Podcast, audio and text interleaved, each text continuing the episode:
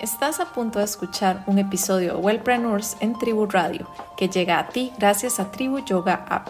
Si eres profe de yoga, bar, pilates o tienes un estudio y ya necesitas un app, Tribu ha sido creada especialmente para profesionales del wellness, así que te dejo la invitación para que visites www.tribu.yoga y crees tu aplicación hoy mismo. Mi nombre es Melissa Redondo y te agradezco que me acompañes en un episodio más de Tribu Radio, el podcast para profesionales y amantes del mundo holístico y el bienestar. Bienvenidas, bienvenidos, bienvenides a un episodio más de Sanamente en Tribu Radio. Les habla Melissa Redondo y hoy me acompaña mi co-host Carla Rodríguez y bueno, nos acompaña también para realizar esta entrevista súper especial Amalia Gamboa, que está en Argentina. Y bueno, o sea, boom, ¿no? No se imaginan de todo lo que vamos a hablar hoy con respecto, bueno, por supuesto, al yoga, a los cambios de conciencia que el yoga nos trae o la práctica, en general las prácticas espirituales, y acerca de cómo eso puede afectar positivamente la manera de mirar nuestros propios cuerpos y de mirarnos a nosotras mismas al punto de, entre comillas, revelarnos quizás con los estándares o prototipos que la sociedad muchas veces nos impone y decidirnos hacer nosotras mismas. Entonces, pues bien, bienvenidas chicas, muchísimas gracias por estar acá y eso, gracias. Muchísimas gracias, Meli. Estoy súper contenta nuevamente de estar en este espacio y también muy agradecida con Amalia por, por este espacio y por su participación en esta información tan importantísima, como acabas de decir, que, que queremos compartir el día de hoy. Eh, bueno, hola chicas, también cómo están, feliz de estar acá, eh, que me hayan invitado y su interés por, por sacar a la luz este tema que, eh, nada, muchas mujeres, muchas personas pasamos por, por esto y compartir un poquito y dar información siempre está, está bueno.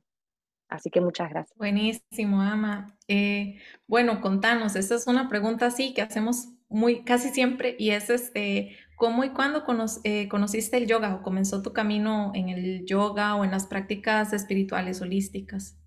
Em, el yoga eh, apareció hace más o menos 12 años, ya bastante, vivía en México en esa época, y apareció porque me lesioné. Eh, yo siempre fui a entrenar muy fuerte, eh, hice hockey de chiquita, hice boxeo así, pero no competición, obviamente, ¿no? Sino recreativo. Y un día en el gimnasio me lastimé una rodilla y me dijeron, o pilates o yoga. Y gracias a esa lesión, dije, no, pilates no, me voy a yoga. Y empecé yoga, empecé un estilo particular que justo no sé quién me recomendó, que fue Bikram, exceso así súper fuerte. Eh, tampoco fue por ahí, otra lesión me avisó que no era por ahí.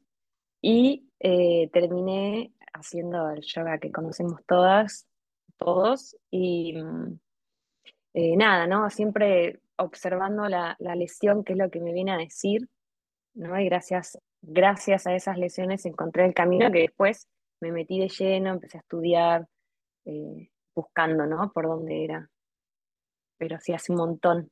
Y la parte espiritual también de eh, la familia mía siempre estuvo muy latente, ¿no? Entonces, siempre el reiki, registros akáshicos, todo el otro ambiente, todo el otro lado espiritual. Así que sí, desde, eso desde chiquita. Qué dichosa, desde pequeña, eh, en este camino de conciencia. Sí, la verdad que sí, mucha suerte. Sí, mi mamá es maestra de un montón de terapias, así que eh, estudié y practiqué un montón con ella. Ah, qué lindo, qué bueno. Hoy te imaginas que la mamá de uno sea terapeuta. ¿Cuánto camino, cuánto camino se puede ahorrar uno en esta vida, en esta encarnación? Ay, qué lindo. que sí facilitó un montón. Claro. Este, Ama, contanos un poco cómo fue como, como tu autopercepción de tu cuerpo físico, de tu imagen en general. Sí, quizá como qué te llevó a pensar que tenías que cambiar tu cuerpo o en qué momento se produce ese cambio. Em, sí, es muy loco en realidad, porque si yo me pongo a pensar, nunca sentí la necesidad de, chica de cambiar nada, siempre estuve muy conforme con mi cuerpo, ¿no? Y en un momento estando en México, que trabajaba bastante eh, con mi imagen, antes del yoga y todo eso, em, nada, tuve, empecé a observar que todas las mujeres que yo conocía, todas, creo que había una o dos nomás que, que no, no tenían prótesis mamarias, tenían, y entonces como que empecé a observarme, empecé ahí a verme yo como eh, más chatita, ¿no? Como, no sé, algo así. Y empecé ahí teniendo la posibilidad económica, porque por ahí si no la tenés ni siquiera te lo planteás, porque ya está, no podés. Al tener la posibilidad económica que antes no había tenido, empecé a plantear la, posibilidad de, hacer el aumento de, de mamas pero no lo pensé mucho, ¿no? Como que eh, no, fue más de inconsciente, porque tampoco es que tenía un trauma, tampoco es que entiendo que, hay mujeres por ahí que se sienten, ¿no? Como que, les pesa, ¿no? El no tener mamás. No era mi caso, por eso tampoco lo, lo logro entender hoy. Y otro punto que siempre me llamó la atención después de haberme operado es que ninguna de las mujeres que yo les pregunté su experiencia Ninguna me contó cómo les dolió ni lo que pasaron. Todos me contaban como, operate y no pasa nada, estás re bien enseguida. nada que ver. Es una reoperación, un montón de dolor, de tiempo. Eh, nada, eh, eso sí me llamó la atención, ¿no? Como que nadie me, me contaba realmente el post cirugía, que por ahí si hubiera sabido, eh, me hubiera ayudado también a no tomarla, a tomar la decisión correcta, ¿no? Decir que no. Ay, qué interesante. Bueno, me llama mucho la atención lo que decís de que, de que antes de ponerte como en un punto de comparación con otras mujeres, nunca había sentido, digamos, solo vos viéndote vos, que tuvieras una necesidad o que te hiciera falta algo para ser más, yo qué sé, bonita o etcétera es, creo que pasa, generalmente pasa en todo, ¿verdad? En la práctica pasa también, como que uno practica, no sé, yo qué sé, con un video y se siente increíble y es hermoso todo y maravilloso y te enamoras. Sí, total. Y luego llegas a un estudio y empiezas a ver a la gente que hace cosas loquísimas y entonces ya te pones en comparación y ahí es donde te das cuenta que, que hay algo que podría ser más puntos suspensivos, ¿verdad? Eh, qué loco. Bueno, me llama la atención eso. Sí, Sí, sí, tal cual, así como lo dijiste, pasa en la práctica y ahí es cuando uno tiene que decir, bueno, no, mi cuerpo, mis tiempos, qué es lo que yo quiero, ¿no? Que no se meta el ego ahí eh, y seguir por tu camino, pero bueno, eh, a veces uno está ahí media distraída y cuesta, ¿no? Pienso también como, bueno, no sé si les pasó, a mí me pasaba antes como en mis 20 que cada vez que me iban a la regla yo sentía como esa necesidad de teñirme el pelo yo, yo quería tener el pelo de otro color, yo quería irmelo a cortar, yo que, o sea, algo, y ya luego, y a veces lo hacía, ¿verdad? Y ya luego cuando pasaba eh, como la, el periodo de la menstruación, era como, hay rayos, pero ¿qué hice? Yo en realidad no necesitaba este cambio. Entonces, por ahí, por ahí tal vez pueda, bueno, no sé, pues obviamente es una decisión de otro tamaño, pero, pero por ahí puede ser que cuando estamos con, ¿verdad? Como digamos con las defensas emocionales bajas, tal vez uno podría llegar a cometer, eh, perdón, a tomar una decisión que quizás no es tan compatible con el resto de, de tu vida o de tu, sí, de tu forma de vida, de tu estilo. Sí, de hecho, eh, bueno, yo quería agregar a eso que están diciendo, como una vez más Em, encontramos, ¿verdad? En la, en la sociedad, en ese estímulo externo, esa necesidad, como dices, como dice Meli, igual como dice Ama, ¿verdad? Como esa necesidad de querer alcanzar, ¿verdad? De querer encajar incluso en un estereotipo que está eh, muchas veces impuesto y, y bueno, y que al final es tan no natural, pero sí normal que, que las personas eh, sientan ese, como ese llamado a atender esa, esa necesidad, ¿verdad? Externa y de, querer siempre encajar. Y sí, eso, es tremendo. Y, y Meli ahorita como lo describe, me, me hace mucho sentido, ¿verdad? Cuando decís cuando tenemos este, las emociones eh, bajas o como dijiste, como con bajas defensas en las emociones. sí, o sea, totalmente, totalmente va, va por ahí.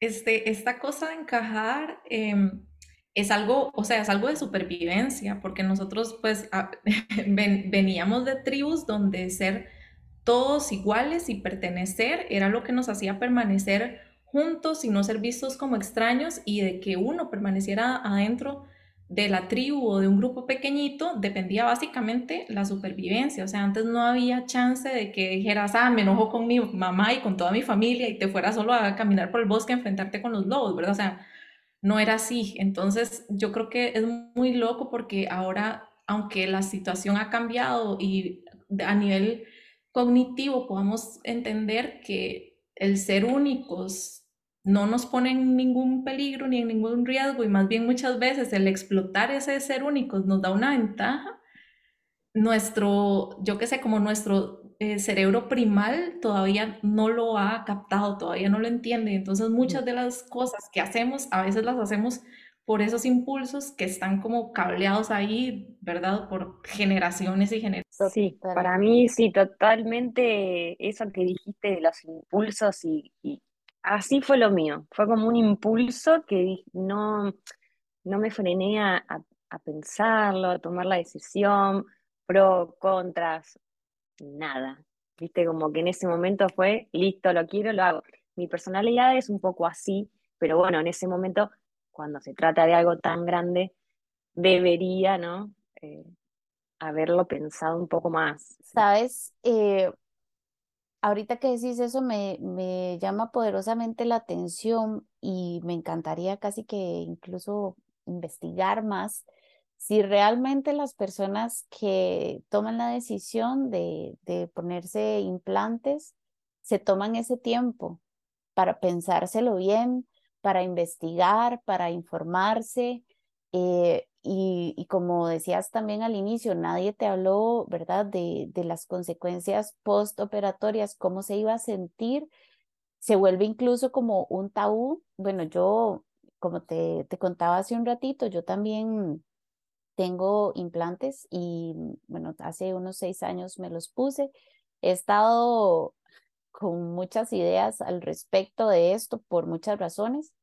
Lo mío no fue como mucho por una por un tema de que no tenía eh, pecho, sino que más bien tenía más de la cuenta y como que además a eso le adicioné que a lo largo de mi vida eh, el tema del peso siempre fue un tema para mí, ¿verdad? Entonces siempre estuve ahí como en un sube y baja y eso afectó tremendamente eh, mis senos y mi piel es bien laxa, entonces yo acudía a la cirugía buscando como una reconstrucción de, de mis senos, que de hecho hay mastopexia sin implantes, sin embargo, eh, mi cirujano lo que me recomendó inmediatamente era ponerme implantes y yo insistía como, es que no es eso, lo, o sea, yo no quiero tener más boobies, yo, yo lo que quiero es nada más eh, sentirme cómoda con las que tengo, incluso quería reducir un poco el tamaño y recuerdo que él, ay, o sea, es que ya después con los años yo, yo lo pensaba un montón y yo decía, qué loco ese doctor, porque él me insistía en que si yo me iba a poner implantes, tenía que ponerme un implante grande. Y yo, mm. no, es que yo quiero el más pequeño que tenga porque entienda que yo no quiero eh, estar más voluptuosa, o sea, yo quiero más bien eh, mejorar la apariencia de mis senos y reducirla. Y bueno, él insistió tanto, al final yo no le hice mucho caso y, logré no ponerme el más pequeño, sino el, la talla que seguía, digamos. Eh, y siempre me cuestioné como, porque nuevamente, a pesar de que no es como la misma situación por la cual yo eh, hice, me hice la cirugía, también atendía a un impulso, ¿verdad? No me tomé el tiempo, sinceramente, no me tomé el tiempo de investigar, de acudir a otros doctores, de buscar una segunda opinión, no, ya, yo ese me recomendaron, me lo recomendó una amiga y entonces ya yo confié y confié en la palabra del doctor. Y ya después, con los años me di cuenta que, que no necesariamente eso eh, tenía que ser así, ¿verdad? Y, y bueno, pues ahora me cuestiono un montón de cositas al respecto. Es muy loco porque me pasó algo muy parecido a mí con mi médico. Em, yo cuando fui a verlo dije que quería muy poco más, porque también tenía un poquito, pero bueno, un poquito más. Y me dijo, me tomó medidas, me miró acá, de allá, no sé qué. Me dijo, bueno, no, vos necesitas esta, que es más grande. Yo, pero no, no, por mi personalidad, va más chiquito, te digo, no, no quiero eso. Y bueno, tuve que debatir con el médico qué es lo que él me ponía en mi cuerpo, ¿no? Y si vos lo pensás ahora, decís, qué locura, si es mi cuerpo, ¿cómo voy a tener que yo convencer a una persona externa en las medidas que va a tener mi cuerpo, ¿no? Y al final me puso la intermedia como negociando y que terminó siendo grande. Yo después de un par de años lo vi y le dije que, que había sido una mala decisión tan grande y él seguía convencido de que estaban bien y que es más, más era mejor, pero bueno, también está ahí la visión de la sociedad, no quiero meter al patriarcado en el medio, obviamente, pero bueno, sí, la no? visión de un hombre de que la mujer tiene que ser, ¿entendés? Como voluptuosa, tetona, por decirlo burdamente, eh, cuando claramente vos y yo estamos diciendo y sintiendo que queríamos algo más chico, ¿no? Y, y terminamos cediendo y haciendo por ahí en esa medida que, no, no la queríamos. Incluso ahorita me parece hasta un poco agresivo el hecho de que, claro. de que, o sea, medidas, medidas de qué? Ay, no, es una locura. ¿a dónde, ¿A dónde es que tengo que encajar? ¿En la medida de quién? ¿Por qué? ¿Quién dijo? ¿Verdad? Eh, sí, sí, sí. Total, yo he escuchado eso bastante. Eh, mi mamá se puso y mi mamá se las puso como ya en sus cuarentas eh, y le pasó lo mismo. O sea, como que el doctor le dijo estas y ella no, ¿verdad? Lo mismo, negociando y me, me parece demasiado violento. O sea, yo creo que, pucha, bueno, no, no, yo creo que, que, cualquier doctor en cualquier tema, ¿verdad? No, no solo como un cirujano plástico, pero o sea, con quien uno tenga que negociar algo acerca de lo que uno desea o siente o sabe, ya, o sea, no hay nada que negociar. Uno ya debería buscar una persona que parta del respeto de, de, de lo que vos estás diciendo que sentís que necesitas. Total, pero creo que... Dale, dale, amo.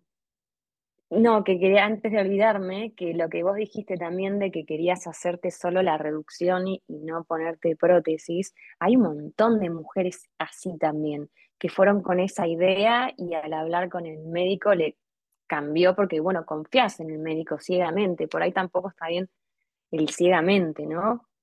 Lo que pasa es que creo que culturalmente es muy normal o, por lo menos sí, como es lo que se nos ha enseñado, que hay que confiar en el doctor porque él es el que sabe, ¿verdad? Y claro, si nos ponemos a pensar realmente, mm, pues sí, eh, como médicamente, ellos van a tener muchísimo conocimiento y nos pueden aportar mucho para cualquier cosa que tenga que ver con nuestro cuerpo, pero definitivamente nadie va a conocer mejor nuestro cuerpo que nosotras mismas, ¿verdad? Que, el ser como tal, o sea, solo nosotros sabemos realmente lo que podemos sentir.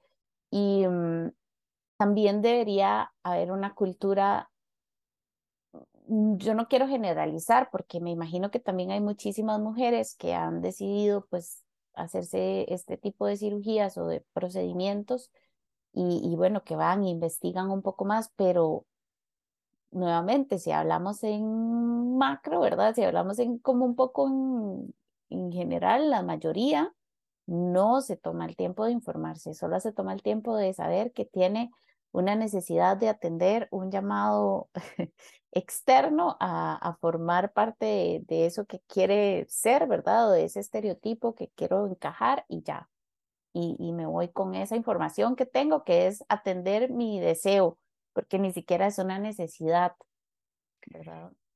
Sí, y también creo que ponerle, en mi caso, yo me acuerdo que yo tengo dos hermanas más, y bueno, y mi mamá, y las tres estaban intentando convencerme, como pensalo más, ¿no?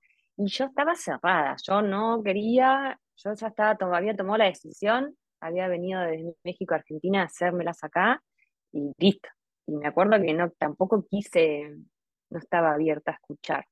Me hubiese gustado que sí, pero en ese momento no no escuché.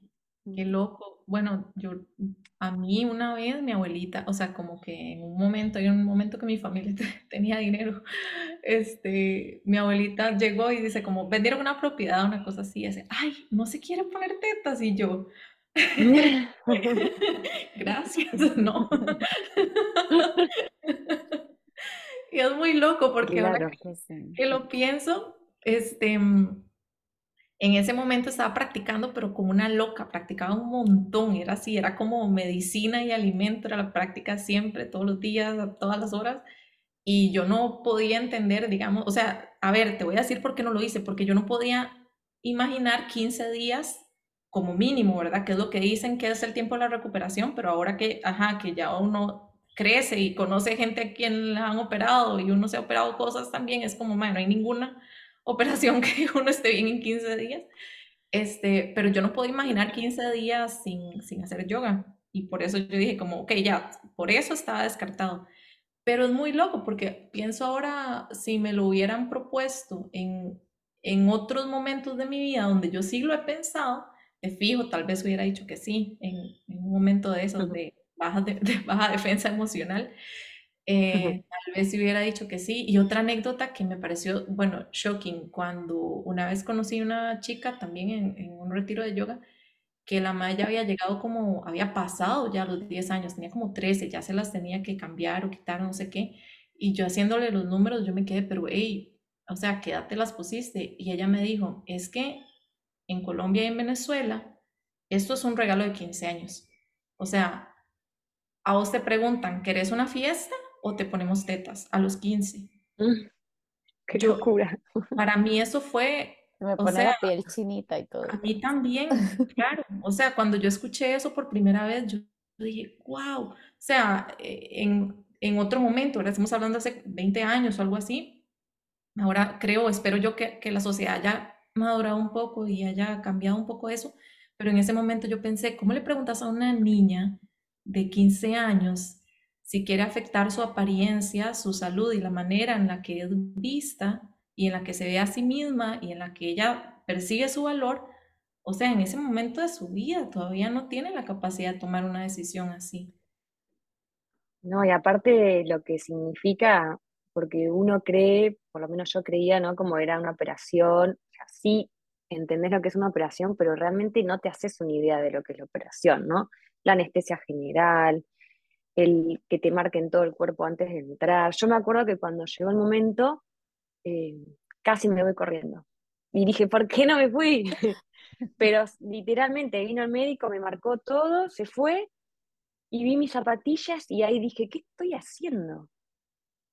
Y vino el médico y me dijo, no te vayas a ir corriendo, ¿eh? No, no, le dije yo. Pero casi que, que abandono, porque ahí me di cuenta de, a dónde estaba yendo, ¿no? A, una, a un quirófano, anestesia general, te despertás con otra, algo que pesa un montón, me acuerdo. Esa fue mi primera sensación, que pesaba mucho. En mi caso eran como más de medio kilo, además. Eh, fue un montón. Y un montón, un montón, un montón. Y la recuperación súper lenta. Creo que por una semana caminé así sosteniéndome las tetas. y media encorvada, ¿no? Y me decían enderezate y yo no podía. Encima soy de, de espalda chiquita, ¿no? Como que me tuvieron que despegar piel de, de las costillas porque la, tenía muy pegada también. Nada, un montón. Y regalarle eso a una, una niña de 15 años me parece una locura. Totalmente. Realmente, ya haciendo como, como una revisión así, yo Em, me gustaría como enumerar, digamos, si, si existieran muchos beneficios después de, de decidir este, ponerse implantes. como si realmente eso le generara a uno, le aportara a uno algo en la vida, porque yo he conocido casos, en este, este sí, tal vez no es mi caso, pero sí he conocido un par de personas que también se han hecho una cirugía y sus defensas emocionales se mantuvieron igual, incluso después, o sea, tal vez esto les ayudó a resolver eh, como una solución inmediata ante una necesidad de ese amor propio, ¿verdad? De, de valorarse, de amar su cuerpo tal como era y, bueno, las razones X que le llevaran a, a tomar la decisión de, de ponerse implantes, pero no necesariamente eso te resuelve esos temas, ¿verdad? Te, te lo resuelve, sí, unos meses, pero ya después ya te acostumbraste a, andar y, y, no, no estás resolviendo más hacia adentro lo que, lo que realmente está pasando ahí, ¿verdad? Y bueno, ya que, que hablamos todo el tema y, y el behind the scenes de cómo fue llegar hasta tomar esta decisión, ¿vos crees que, que la toma de conciencia y que tu camino holístico ha influido un poco en, la, en tomar la decisión contraria en, en realizar la explantación mamaria? Em, yo creo que sí, porque como dije, bueno, mi familia es así un poco metida en el tema espiritual, pero bueno, en ese momento yo no quise escuchar, estaba como muy enfocada y lo quise hacer. Pero sí, después cuando, cuando me metí en el yoga más, eh, primero que desde que me las puse me empezó a doler la espalda, la lumbar, ¿sí? Porque era un peso extra que se ve que, que mi espalda, nada, te cambia la postura, ¿no? No nací con ese peso ni con esas mamas por algo. Entonces sí me dolía la espalda. Entonces, uno cree empecé a practicar bastante, también como, como Meli, y ahí empecé a sentir que me molestaban, y ahí empecé también a decir, bueno, por ahí la espalda me duele porque practico, ¿no? Como que uno busca la justificación en el lugar que claramente no era. Em, pero creo que el, meterme en el yoga sí ayudó a, empezar a prestar atención que, que me molestaba, que eran, que eran las prótesis mamarias, y bueno, a estar más conectada con mi cuerpo también me ayudó, sí, gracias al yoga. Y sí, y el, y el, aceptar que, que no, del aceptar trabajar en, la aceptación a una misma, ¿no? No tiene que depender de algo externo. Por más que yo no tenía ningún peso, ni me molestaba, ni al contrario, me gustaban las lolas que yo tenía. Eh, bueno, dejé que lo externo modificara lo mío interno, ¿no? Una cosa así. ¿Crees que hay, o sabes, tienes conocimiento si hay muchos riesgos eh, de, al tomar esta decisión de explantarse, como en la operación, postoperatorio? Eh, sí, hay, hay un montón de riesgos, tanto como para ponerte como para sacarte, ¿no? Ya la anestesia general es, es, todo un tema, ¿no? Entre, o sea, necesitas ponerte el tubo, la sonda, ¿no? A mí la, la, no sé cuándo me las pusieron, pero cuando me explantaron eh, fue con, hasta con respiración artificial, ¿no? Entonces, eh, yo eso es un montón. Se que totalmente antes, viste, no pensás, no pensé en esas cosas. Ahora las pensé, pero las vi cuando me tuve que sacar. Y sí, hay un montón. Eh, no sé. Creo que lo más difícil es tomar la decisión.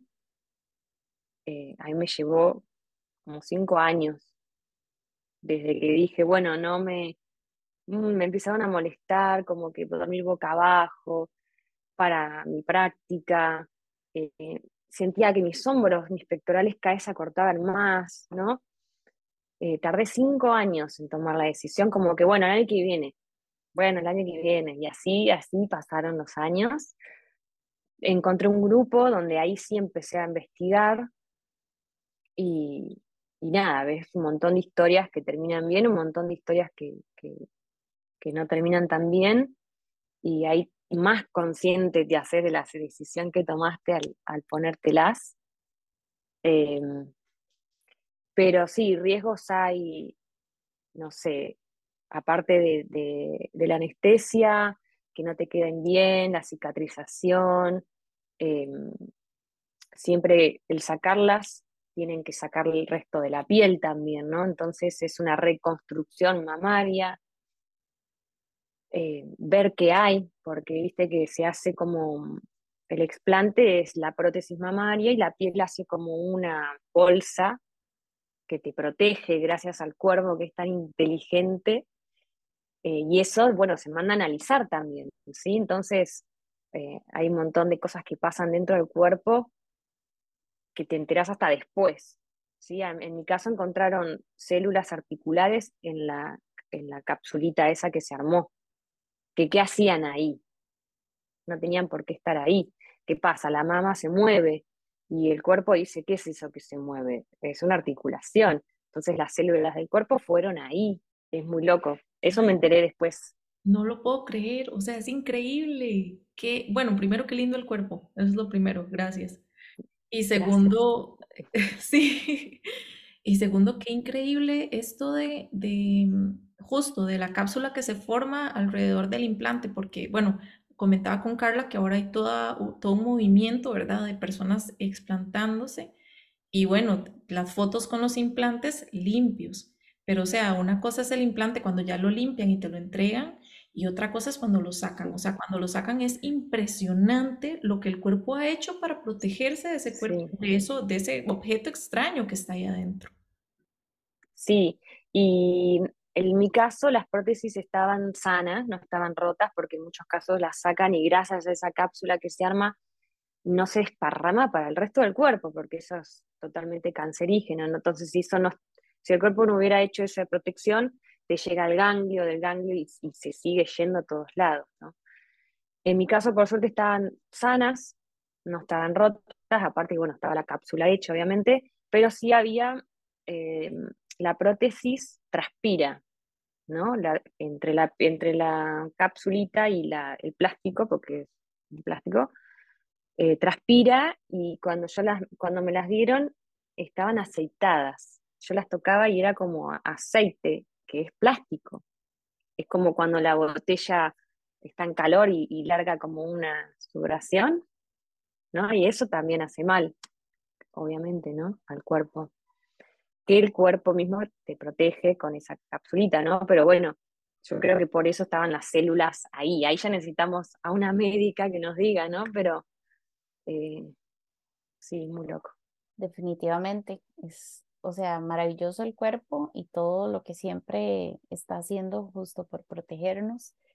Em, ahorita que mencionabas esas incomodidades a la hora de la práctica, bueno, esas son algunas de las razones también por las cuales yo me he cuestionado em, de unos años para acá, como si realmente voy a durar mucho tiempo más este, con mis implantes o no, porque también me causan bastante incomodidad. Y una de las que mencionaste Ay, fue yo creo que para mí tuve que hacer todo un duelo con dejar de dormir boca abajo, porque yo amaba dormir boca abajo y ya después nunca más he podido volver a dormir boca abajo. O sea, de hecho lo he hecho algunas veces como que acomodo unas almohadas así, ¿verdad? Como que yo digo, ya necesito acostarme boca abajo un rato, entonces acomodo, hago todo ahí una estructura para poderme acostar un ratito en esa posición y lo disfruto un montón y justo ahí es donde empiezo a cuestionarme, cuando tengo que hacer todo eso, ¿verdad? Y para poderme acostar boca abajo, yo es como, sea, realmente esto vale la pena, no vale la pena.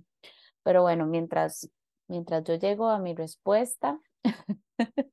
Sí, ese es tu tiempo, como te digo, yo tardé cinco años en tomar la decisión eh, creo que cuando más se acerca el momento de que ya la estás por tomar es cuando empezás a investigar más, cuando empezás a leer casos y ahí en esa página que se llama Enfermedades de Implantes Mamarios, ahí tenés, o sea, para entrar tenés que leer todo, todo, todo lo que ya está posteado, historias y, y cosas que han investigado en su momento y que quedó.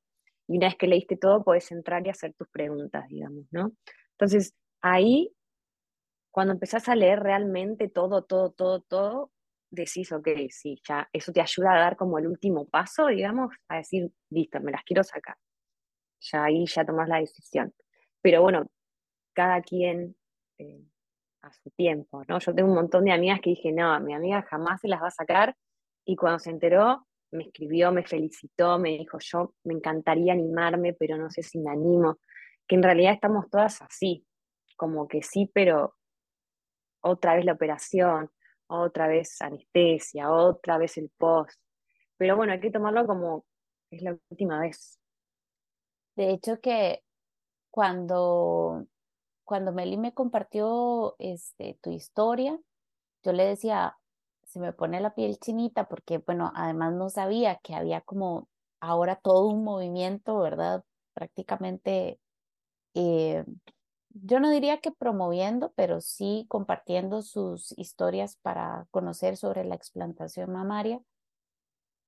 Y lo que me parece más increíble es que estoy segura que así como yo me he cuestionado un montón de veces y no he hecho tal vez como por dónde buscar un poco más de información, sino que es una idea que solamente queda ahí dando vueltas en la cabeza, así hay un montón de, de mujeres en la misma situación, ¿verdad? Como la reacción de, de tu amiga, este, justamente que, que también te felicitó y que te, y que te expuso en ese momento, pues que también ella estaba viviendo esto, ¿verdad?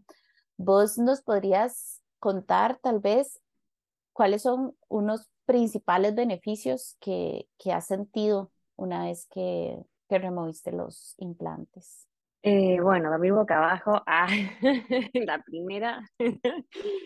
Qué placer, sí. Dos, por ahí es algo muy, muy tonto, muy nada, pero bueno, el poder abrazar y sentir el cuerpo con otro cuerpo sin, ¿no? Sin eso que te aplasta. eso también me encantó, así como lo más, no sé si es tonto, para mí es un montón, pero bueno, no es nada, no es nada así físico fuerte. Esas fueron las principales. Después, eh, no sé, yo tenía, siempre tengo mamas muy fibrosas, entonces siempre hago quistes y cosas así. Pero bueno, con las prótesis se me habían hecho como unos nódulos también, que bueno, nada, había que controlarlos. Y desde que me las saqué, mis, mis mamas mejoraron un 200% más o menos. Se me fueron los quistes, se me fueron los nódulos, se me fue todo. Eh, si bien tengo que controlar, pero es es como solo control. Y si, o sea, es un, solo eso con las prótesis, o sea, yo solo tuve que sacarlas para que mi cuerpo tuviera el espacio para sanar. Y después, eh, ¿qué más? Eh, no, bueno, físico, los los dolores de espalda que se fueron, mis hombros y mis pectorales que ahora se pueden abrir más, eso también se siente bien. Eh, por suerte no tuve muchas, eh, no tuve muchas, no sé cómo se diría, pero cosas malas ahí. Como efectos adversos o algo así. Claro, claro, no tuve muchos, porque hay mujeres que tienen muchísimos más, eh, pero bueno, yo en un momento tenía muchas infecciones urinarias que yo no las, no creí que eran por eso. ¿No? Todavía hasta me cuesta creer que era por eso, pero bueno, ¿Cómo, tuve... ¿Cómo te diste cuenta de que sí era por eso? Y porque es como que te sacas las prótesis y el cuerpo empieza a, sanarse y empezás a, a, notar eso, ¿no? Que los quistes ya no están más, que las infecciones dejaron de pasar. Eh, por vía negativa. Mm, sí, sí, no te queda otra que decir, ah, bueno, venía por acá entonces, ¿no? O sea, no queda otra opción, porque uno cree que cómo esto va a afectar, y sí, porque tenés algo extraño en el cuerpo que tu cuerpo mismo te protege 24 horas, 7 días a la semana por algo estético. Ni siquiera es que es, no sé, eh, un perno de una muela, que es otro tema de debate, ¿no? Porque es lo mismo, un cuerpo extraño, pero bueno, o no sé, un implante de cadera, ponele, ¿no? Que, bueno, entiendo. más, que te suma, que realmente te suma, que no es algo estético. De hecho, esa palabra fue, es, clave, o sea, eh, creo que lo, lo más mm, impactante aquí, o, o, quizá lo que más uno tiene que pensar es hasta qué, lo que hablábamos al inicio, quién decide qué es lo estético, quién decide cuál es el parámetro, quién decide cuál es la medida, eh, ¿verdad? Porque, porque a mí me, bueno, esa es una pregunta que se me ocurrió hace un rato que ustedes conversaban y es, ¿cuáles son los beneficios? O sea, si han sentido beneficios por haberse puesto implantes, eh, aparte de lo estético, o sea, ¿realmente tiene algún beneficio emocional? O sea, ¿cuáles son los beneficios? Porque, ¿verdad? Porque uno, me imagino, se los pone pensando en que, no sé, en qué, ¿verdad? En que, en que vas a ser más linda, en que ya no te vas a sentir mal en un grupo de mujeres donde todas eh, tienen las lodas más grandes. Eh, eh, ¿verdad? No, no, no, se me ocurre mucho más, pero si hay más, eh, ¿cuáles serían? En mi caso, eh, no, ninguno.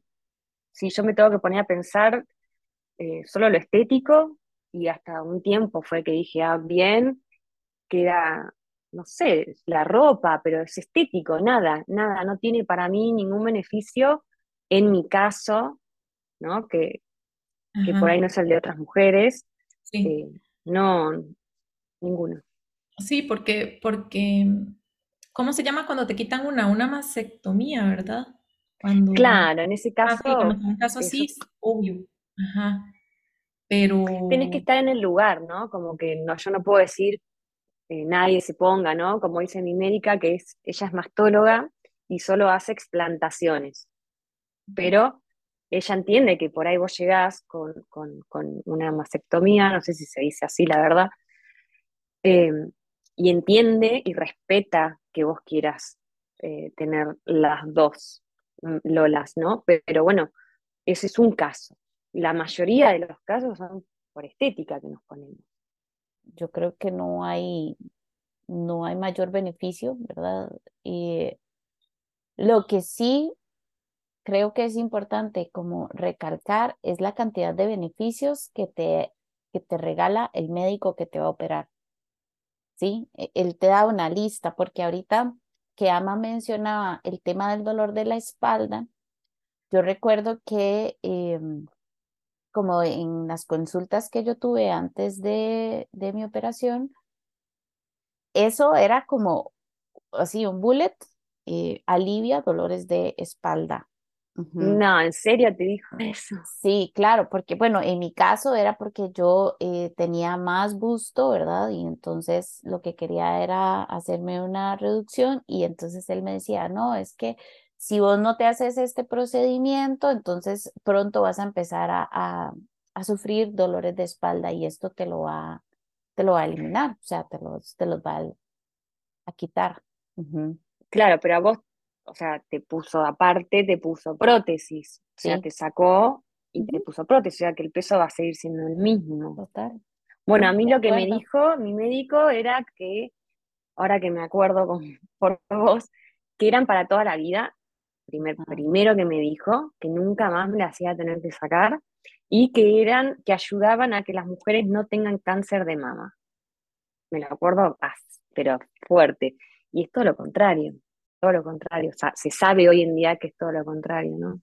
Qué increíble, porque, o sea, ellos con todo el conocimiento que pueden tener, ¿cómo es posible que, que su ética profesional les permita seguir poniéndolos en casos donde no es necesario? No, a mí me asombra. Porque ellos creen que lo que las mujeres sienten y todas las enfermedades inmunes que te despiertan en las prótesis eh, son por otra cosa, no son por eso. O sea, poner, hay mujeres que tienen dolor de huesos tipo fibromalgia y se asocian al síndrome de Asia, que así se llama la enfermedad de los implantes mamarios, pero los médicos no aceptan eso, porque no, no hay pruebas, ¿no? ¿Cómo se sabe que esa prótesis te causa eso? Lo sabes cuando te la sacas y empezás a mejorar, pero antes de eso, ah, o sea, ni se está estudiando todavía siquiera. Por eso están estos grupos donde contás tu historia, donde entre mujeres nos, ayudamos a pasar por ese proceso, porque hay muy pocos médicos, hay médicos que ni siquiera te las quieren sacar si vos querés, o que te las sacan pero te dejan esa cápsula dentro del cuerpo, que te sigue enfermando. O sea, por eso se llama explantación en bloque, porque es la prótesis mamaria con la cápsula entera se saca y, y la cápsula se rompe afuera, porque si está pinchada la prótesis, se te esparce, ¿no? Entonces, por eso es importante saber con qué médico vas a ir, que sepa lo que está haciendo, que, se haga, que haga explotación en bloque y que se fije el estado de tus prótesis. Y si están rotas, tienen que succionar todo eso, que se, todo ese plástico que se esparramó. Eh, a mí me hablaron muchas mujeres, hasta amigas de mi mamá, que le salió mm, artritis de las prótesis. Y mi médica le dijo como que esto ya, ya estaba, ya era así, pero que si la sacaba podía mejorar, ¿no? Pero ya ese grado mínimo iba a quedar. Yo no creo en eso, igual tampoco, ¿no? Yo creo que si no naciste con eso, lo podés sanar. Esa es mi creencia, ¿no? Pero bueno, según ella, eh, una vez que lo tenés, cuesta mucho erradicar eh, una enfermedad autoinmune que fue creada por el síndrome de Asia. Eh, ahora que mencionas el síndrome de Asia, ¿nos puedes hablar un poco más de eso, porfa? Es que de, verdad, yo entiendo que todo se puede googlear y todo, pero es muy porque a veces, ¿verdad? Estamos como, escuchamos el podcast, ah, sí, luego lo busco y al final no lo buscan y tal. Sí. Entonces, y, y es, es, loquísimo, realmente somos súper ignorantes de esto, aunque nos bombardee día y noche el tema de la estética y el tema de cómo deberíamos mejorar, de si deberíamos ponernos más labios o más mentón, etcétera pero pasamos bombardeados por eso, pero al fin y al cabo nada más nos afecta sin que realmente hagamos esa investigación. Y los algoritmos en Internet son una locura. O sea, mm. si tú buscas beneficios de ponerse implantes, te van a salir 500 millones y si buscas eh, efectos adversos, te van a salir otros 500 millones. Entonces, lo que tú estás buscando mm. te va a dar. Entonces, sí, sí, total. Tal vez, ¿verdad? Y si pones como el síndrome Asia es un mito, pues todos los artículos que van a decir que es un mito y si pones si es verdad, todos los que van a decir que es verdad. Entonces, ¿cuál, ¿qué es lo que vos sabes? ¿Cuál es la información que vos tenés? Sí, el síndrome de Asia se le llama a la, enfermedad, a las enfermedades, porque son varias que nacen por el implante mamario, ¿sí? Desde visión borrosa, que también puede ser infección urinarias, infecciones vaginales, artritis, fibromalgia, eh, problemas eh, neuronales también. Hay mujeres que dicen estoy loca, estoy loca y, no, se sacan las prótesis, ¿no? Afecta a cada persona, afecta diferente. Entonces, eh, para no decir todas esas enfermedades que pueden ser también autoinmunes, la tiroides también afecta, se le dice síndrome de Asia. Son una, es una lista sin fin, o sea, si vos buscás, hay una lista que son, no sé, 30 más 40 enfermedades que, se relacionan a la prótesis mamaria.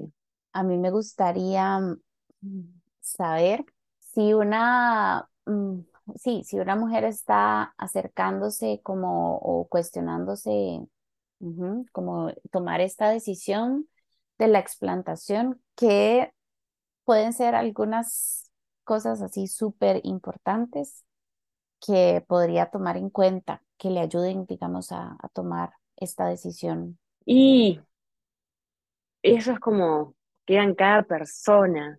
Eh, yo cuando hablaba con, con, mi amiga que me decía que, que, bueno que te animaste, pero yo no me animo, yo dije, bueno, cuando vos estés casi segura, vos avísame y yo te digo toda la información para que tomes la decisión.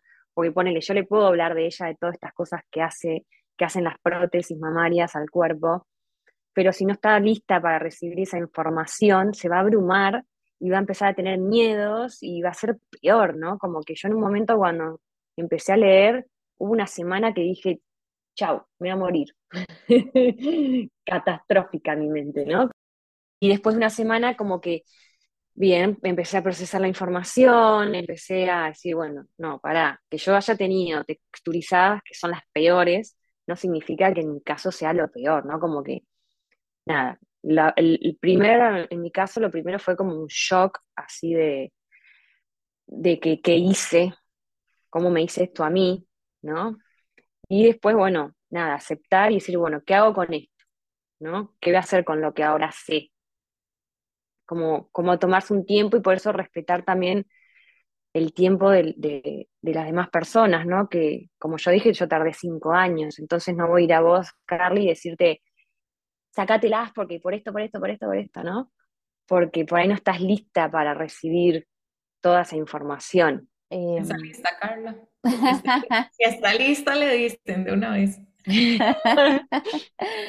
Este, um, de hecho, ahorita que decías como que pasaste una semana leyendo y ya dijiste como ya voy a hacer una pausa aquí, eh, resoné mucho con eso porque también siento que entre más información empezaste a, a, investigar, ¿verdad? Y como que entonces eh, empieza uno, bueno, a asociar, ¿verdad? Y, ah, mira, ¿y será que esto entonces es por eso o no? O, ¿verdad? Entonces sí, sí, de pronto puede ser abrumante. Creo que sí hay que tomarse el tiempo, el tiempo que no nos tomamos cuando decidimos implantarnos, eh, perdón, sí, ponernos implantes, pues hay que tomarse ese tiempo ahora, pues para tomar la decisión de, de hacer explantación, definitivamente. Emocionalmente, ¿vos sentiste em, algún impacto positivo o negativo postoperatorio? Eh, sí, yo una vez que decidí, ya ahí empecé a hacer un, ponerle un, cambio de alimentación, ¿no? Como que dije, bueno, ok, me voy a operar, pero voy a ir eh, con mis defensas altas, ¿no? Entonces hice un cambio de alimentación. Em, antes, después de la operación, seguí también eh, intentando, ¿no? Cuando te salí de la operación, lo, que realmente intenté hacer es limpiarme de esos metales pesados que estuvieron en mi, cuerpo, en mi cuerpo durante 12 años, ¿no? Eh, y, y sí noté, bueno, nada, el antibiótico todos sabemos lo que es, ¿no? Como lo mal que nos hace al cuerpo. Y bueno, en mi caso me desestabilizó totalmente todas mis bacterias del intestino. Al día de hoy sigo todavía con ese desequilibrio que mejor, mucho mejor, pero me costó un montón eh, reponerme de la operación, no física, no, no de, las mamas, sino del resto del cuerpo, ¿no? Ponerle los intestinos me costó un montón eh, equilibrarlos. Yo creo que fue por el antibiótico y por, por las pastillas que me dieron para el dolor, que las tomé dos días porque directamente me, me descomponían, me, pusieron, me ponían ojerosa y me iba a la cama de, la patada al hígado que me daban. Eso fue lo que más, eh, me parece que más me costó de, la operación. No sé si te responde la pregunta. Yo creo que yo, yo sospecho que Carla quería saber cómo te sentías emocionalmente también. emocionalmente, no, emocionalmente, a ver, es, es una, es es movilizador operarse, ¿sí? Como que pasás por un, así un sub y baja emocional, ¿no? Primero la adrenalina, después, bueno, ok. La recuperación es mucho más rápida que cuando te pones, eso está bueno, que lo sepan. Em, no duele tanto tampoco, sí duele, pero no tanto, porque yo sentí que volví a mi cuerpo, o sea, volvió a ser mi cuerpo. No me costó verme eh, con mis mamás. Al contrario, fue, ay, sí, al fin, ¿no? Feliz de que estén ahí.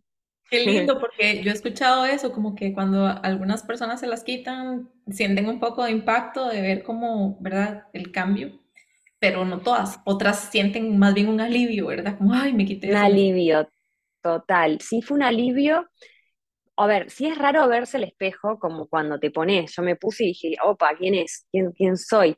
Cuando me saqué los primeros días, estaba feliz con, mis lolas, pero también al mismo tiempo era raro, porque las tuve 12 años, ¿no? Como que es conocerte de nuevo, a vos, sentirte a vos de nuevo. Em, pero bueno, era más lo positivo, o sea, lo bueno que lo raro, eh, fue apenitas raro. Pero bueno, sí tenés en mi caso, ¿no? Que fue eh, por pezón y hacia abajo, ¿sí? Fue una cicatriz grande. Eh, es, chocante ver eso los primeros días. de todos los puntos, el pezón queda pegado. Te iba a decir otra palabra, pero bueno, no sé si se puede. no sé si se va a entender, digamos, ¿no? Porque acá en Argentina hay una, las hamburguesas que se comen, bueno, era como una hamburguesa pegada, ¿no? Como algo externo, como que, como que no era, no estaba agarrada a mi cuerpo, ¿se entiende? Porque te lo sacan y te lo vuelven a poner, básicamente. Claro, pero luego, eh, luego se, bueno, es el proceso de cicatrización es diferente para cada una, pero ya luego todo bien. Total. Sí, sí, sí, después todo se acomoda. Es, es ese, los primeros cinco días que decís, bueno, confiemos. Yo lo único que decía era voy a confiar. Confianza, confianza que mi cuerpo me quiere. Saqué todas las herramientas que podía llegar a tener de que me ayudaran, eh, que me enseñó mi mamá o personas así, las puse todas en práctica y sobre todo eso, ¿no? Confiar en mi cuerpo y hablarle, decirle que estábamos mejor que antes, que ya, ya está, que ya pasó, que se tenía que sanar. Y cuando dudaba un poco porque veía, no sé, poner estéticamente ese, esa hamburguesa ahí rara, ok, confianza. Mi palabra era confiar en mí, en mi cuerpo. Pero sí, cada persona es diferente. Eh, la otra vez me escribió una chica cuando subí la historia que si era verdad, que cómo había quedado mi pezón porque le habían contado que el pezón puede morir, una cosa así, ¿viste? Y dije, mirá, yo no sabía que podía morir, no pienses en eso directamente, ¿no? Como que enfócate en sanar. Entiendo que los miedos previos a la operación son los peores, pero mm, es un caso cada millones que puede llegar a pasar que el pezón muere, que significa que te tienen que volver a operar, nada más, no es que te quedaste sin pezón, es que te tienen que volver a sacar el pezón y volver, porque como que no conecta, ¿no? Cuando vos lo, lo vuelves a poner, todo lo nervioso y toda la piel se tiene que volver a unir. Como reestimular el proceso de, ¿verdad? De, de, sanación ahí del cuerpo, de cicatrización y para que sane de una mejor manera. Creo que eh, eso que dice Ama y es importante para todas las decisiones que tomemos siempre en nuestra vida, ¿verdad? Que es al final ponerle una intención a lo que estás haciendo, eh, un para qué lo estás haciendo. Y otra cosa que me gustaría mucho dejar por aquí es tratar de hacer un poco más de conciencia sobre ese mito de que los implantes son para toda la vida no son para toda la vida, requieren revisión cada cierto tiempo, eh, posiblemente se vayan a tener, a tener que cambiar. Y hablando muy desde un criterio personal, yo creo que ese es el momento como para cuestionarse realmente qué, qué es lo que uno quiere hacer. No digo que, que todo tenga que basarse o llegar hasta ese momento, en el que vas a, tu revisión y, y, pues está la posibilidad de cambiarse, sino que pues esa puede ser una oportunidad, ¿verdad? Como para tomar la decisión si continuar y hacerse, al fin y al cabo te vas a tener que operar otra vez. Entonces, claro. Tomar la decisión ahí, ¿verdad? Como si, si realmente yo quiero continuar eh, pues como decía Ama, y eso está clarísimo, es una decisión de cada quien y el proceso siempre va a ser personal, pero en ese momento podemos eh, pues hacer un poco de conciencia, a ver si, si realmente queremos continuar con implantes o, o recurrir más bien a una explantación. Y, y esto de que mm, ponerle también, eh, eh, creemos que es normal la contractura, ¿no? Uy, se me contracturó una mama, uy, esta la tengo hacia arriba y dura. Esas cosas no son normales, ¿sí? Porque me pasó muchas veces también decir, ah, no pasa nada, tengo una contractura muscular. No, no, no es normal, eso está mal, algo está pasando adentro en tu mama, tu cuerpo te está avisando que está mal, casi siempre es porque el cuerpo las está rechazando, ¿sí? El cuerpo rechaza ese cuerpo extraño que hay y la única manera de avisarte es creando una contractura o por ahí se rompió y te avisa con la contractura, ¿no? Yo tengo una, una amiga que, que, hace poquito se explantó con mi médica, que ella creía que era normal su contractura y otra le dolía mucho y cuando se la sacaron, estaban todas rotas, explotadas, hasta tenían, cuando cortaban la cápsula, que por suerte era bien gruesa, había sangre podrida adentro y la cápsula rota. ¿Sí? Era una infección interna increíble, que bueno, ella había tenido un accidente, se ha golpeado, le dolió, se ve que se le rompió la cápsula, ¿no? Eh, la cápsula, la, prótesis mamaria. Entonces eso está bueno también, ¿no? Como dejar en claro que no está, no es normal la contractura, ni el dolor de la mama que se endurece y o que se pone colorada, tampoco es normal. Ok, bueno, ok, muy claro. Yo quiero hacer un par de observaciones antes de, que ya vayamos cerrando y es que, bueno, nosotras hemos tenido la dicha de tener herramientas de, de bueno, de desarrollo personal, de tener herramientas de, holísticas que nos, nos ayudan en esos procesos de primero de conciencia, de concientizar si es el tiempo de, de sacarlas o no. Y también incluso esas herramientas funcionan a la hora de si pensás en ponerlas o no, porque mm, al menos eh, en mi, yo creo que a todas las mujeres nos pasa esto, o sea, es algo, es algo que ya la sociedad es así, que nos va a poner a dudar siempre de si somos lo suficientemente, puntos suspensivos, ¿verdad? Bonitas, en, en mi caso, ¿verdad? Y yo creo que a los 20 todas nos lo cuestionamos y sufrimos un poco por eso. Em, yo recuerdo que yo inclusive sentía que mis huesos eran, o sea, ya agarrarla contra los huesos, ¿verdad? Yo sentía que mis huesos eran demasiado anchos, que mis hombros eran demasiado anchos, que mis costillas eran demasiado anchas para mi tamaño, que mi cabeza era demasiado grande para mi tamaño, etc. Y cuando yo comencé a practicar, comencé a relacionarme con mi cuerpo desde una posición no de cómo se veía, sino de qué podía hacer y qué me podía llegar a hacer a sentir o hacer sentir o de qué me podía yo dar cuenta por medio de tener este cuerpo, por medio de, habitarlo. Y cuando yo descubrí ese, mm, ese más allá, digamos, esa, ¿verdad? Entré como a una capa de profundidad distinta, más allá de la apariencia o de la forma. Em, yo creo que ahí empecé a sanar como mucho de estas inseguridades y de, ¿verdad? De si seré lo suficientemente alta, delgada, ¿verdad? Etcétera.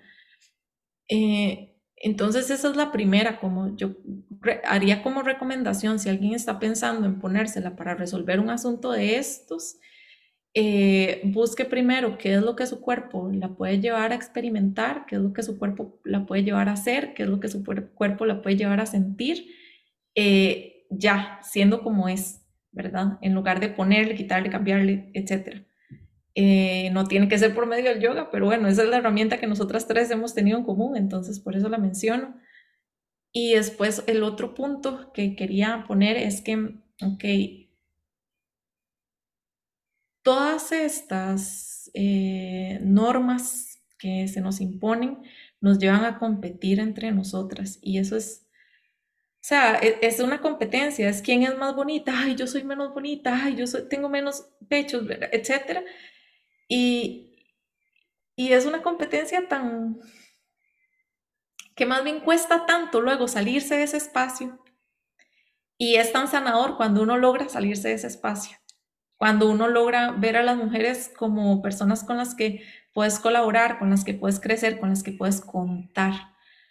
Eh, y dejar de verlas como, ¿verdad? Como alguien con quien estás compitiendo por la mirada del otro, con alguien con quien estás compitiendo por ¿verdad? Etcétera, por, por, miles de cosas. Entonces, em, esa es otra, otra, otra cuestión, ¿verdad? O sea, sepan que si desde algún punto de su cabeza están pensando en ponérselas por, por eso, por un tipo de competencia en imagen o estatus en imagen o lo que sea, piensen que más adelante en el tiempo van a tener que hacer más bien ese proceso de revertir toda la competencia que hemos venido, ¿verdad? Creando, reforzando y todo, y que va a ser súper liberador en el momento en el que uno logra una, logra eh, soltar eso y comenzar a, a, vincularse con las mujeres desde una posición donde ¿verdad? Donde estamos para colaborar, para crecer, para apoyarnos. Entonces, bueno, esos serían mis dos pensamientos de cierre. Y ya. Creo que eso ya se ve un poco más, ¿no? Eso de el, el grupar, el juntarse con, con mujeres, el, el no verlas como competencia, el no siempre es la culpa de la mujer, ¿no? Como que entre mujeres estamos sanando. Eso es lo que yo veo en mi círculo, ¿no? Y espero que sea en general, en, en que todos los veamos, ¿no? Que esa competencia, esa rivalidad creada por hombres casi siempre o por la cultura, no todos los hombres obviamente, ¿no? Eh, ya deje de existir. Decía mal inicio, no me quiero meter en el tema del patriarcado y yo, ¿por qué no? Eh, bueno, creo que yo, o sea, yo por mí misma, ante mis propios ojos, soy hermosa y me acepto y me gusto como soy. Ahora, después de lo que les dije hace un rato, después de haber conocido el yoga y todas las habilidades de mi cuerpo y, y esto. Pero en los momentos donde yo lo he pensado, ha sido porque he estado con ciertas parejas eh, y eso se convierte de repente en, en, una sombra de inseguridad que cruza por mi mente.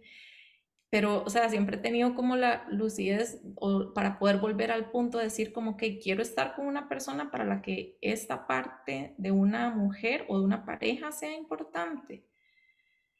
Y la respuesta que yo me daba a mí misma es no. Entonces, ya, la sombra pasa, lo dejo ir y siempre he pensado eso, que si para una pareja esa parte es importante, entonces pues vaya con Dios y, y la busque, ¿verdad? Claro, después de la explantación, eh, siempre, ¿no? La expectativa de cómo me van a quedar. Las mamas no quedan iguales a como las tenía. Yo por lo menos me operé de chica, ¿no? Creo que tenía, no tan chica, pero tenía 25, era chica. Eh, no me quedaron iguales, me quedaron un poco más chicas y sí quedan con una forma diferente, digámosle, ¿sí?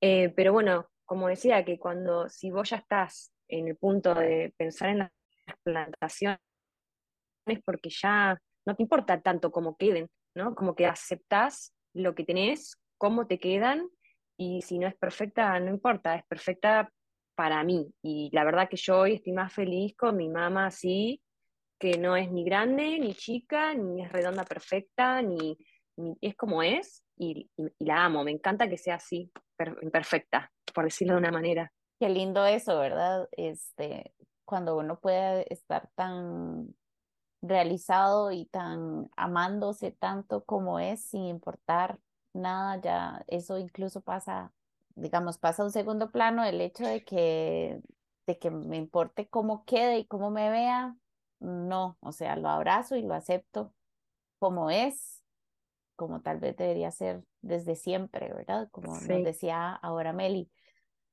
Sin embargo, em, eso me parece también importante, ¿verdad? Si estás en una relación, aunque no sea necesariamente como el punto que te vaya a ayudar a tomar una decisión, pues sí va a influir, ¿verdad? Un poco. Em, y, y también, como decía Meli hace un ratito, o sea, no, realmente no queremos estar con una pareja que, que sea eso su, principal preocupación de cómo nosotras nos vayamos a ver, ¿verdad? Después de una explantación mamaria. Entonces... Eh, sí, y por lo menos eh, mi pareja, eh, que bueno, yo estoy hace mucho tiempo, ¿no? Eh, si estás con alguien hace mucho y te explantás, tu pareja te va a aceptar y te va a amar y le vas a gustar con, sí, con más, con menos, sí, porque vos estás con tu pareja por otra unión, ¿no? Otra cosa es la que te une, ¿no? Porque si no, que nos hacemos grandes y chao, porque la juventud se va y las arrugas aparecen, etcétera, etcétera, ¿no? Entonces, eso también, si estás en pareja, te vas a dar cuenta que el amor que te une no es físico, no es solamente es, eh, va mucho más allá y seguramente te ame igual o más eh, después de, la operación y de cómo te queden, que ya es secundario, ¿no? Todo lo estético te das cuenta que... Yo de hecho he hecho la, la consulta. Yo estuve conversando con mi pareja sobre esto y, ajá, y le pedí como su opinión y su respuesta fue, lo que a usted la haga sentirse bien es lo que a mí me va a alegrar, realmente si, si es su felicidad, hágalo, que, que no estamos solo por esto, ¿verdad? Entonces, em, sí, es importante, muy importante ese tema. Tocarlo y, o sea, comunicarnos, ¿verdad? También. Sí, totalmente. Eh, Cali, espero no haberte atormentado con la historia y que te hayas sumado y, que cuando estés lista al 100%, eh, lo hagas y si necesitas escribirme, preguntarme eh, lo que sea, sabes que me puedes escribir y lo hablamos y si necesitas descargarte porque es muy emocionalmente también un, cambio, escribime. Amo que me escriban, un montón de chicas me están escribiendo estos días para decir, necesitan apoyo o necesitan un poco de fuerza, un poco de, no, de que va a salir todo bien, un poco de confianza. Claro, claro, no, más bien estoy súper agradecida este, también con la apertura que tuviste para contarnos sobre tu historia y, mm, y sí, no, definitivamente es muy valioso todo lo que nos estás compartiendo y qué lindo también que tengas esa, esa misión, ¿verdad? De, de apoyar a otras mujeres también que, que, actualmente se estén cuestionando o que ya estén en su proceso de, de tomar esa decisión. Em, yo creo que es, es muy importante, o sea, y como una de las razones por las que queríamos traer el tema también es como para informar, como te decía hace un rato, todo lo que no nos informamos cuando tomamos la decisión de, de ponerlos los implantes y, y entonces sí, como como quitarle un poquito esos, esos mitos que hay por ahí, como que que se normalizan como algo que sucede como consecuencia y muy natural y, no pasa nada. Y sí, sí está pasando todo. Entonces, por lo menos sembrar la semilla para que, para que tomemos más conciencia aún y podamos tomar siempre pues las mejores decisiones sobre nosotras mismas. Y cuando estamos acompañadas, entonces todavía se siente muchísimo mejor. Así que infinitas, infinitas gracias de todo corazón. Bueno, chicas, muchísimas gracias. Muchas gracias a todas las personas que nos han escuchado en este episodio. Pueden conseguir a Ama en arroba ama tu cuerpo con doble M, doble M en la ama. y Instagram. Eh, ama también ha escrito un par de artículos en nuestro blog, entonces los pueden leer en la página de Tribu, que es www.tribu.yoga slash blog. Ahí pueden buscar los artículos que ella eh, nos ha compartido con la comunidad. Pueden seguir a Carla también en arroba solpreneur-cr, a tribu en arroba tribu.yoga.app y a mí en arroba art.love.yoga. Igual les vamos a dejar todo esto escrito por ahí abajo. Y de nuevo, muchísimas gracias por seguir este proyecto. Estamos teniendo un montón de escuchas en los últimos meses, miles, y estamos muy, muy contentas de poder llegar eh, con nuestras voces hasta sus corazones. Entonces, muchísimas gracias por acompañarnos, todas chicas. Muchas gracias. chao, chao. Chao. Adiós.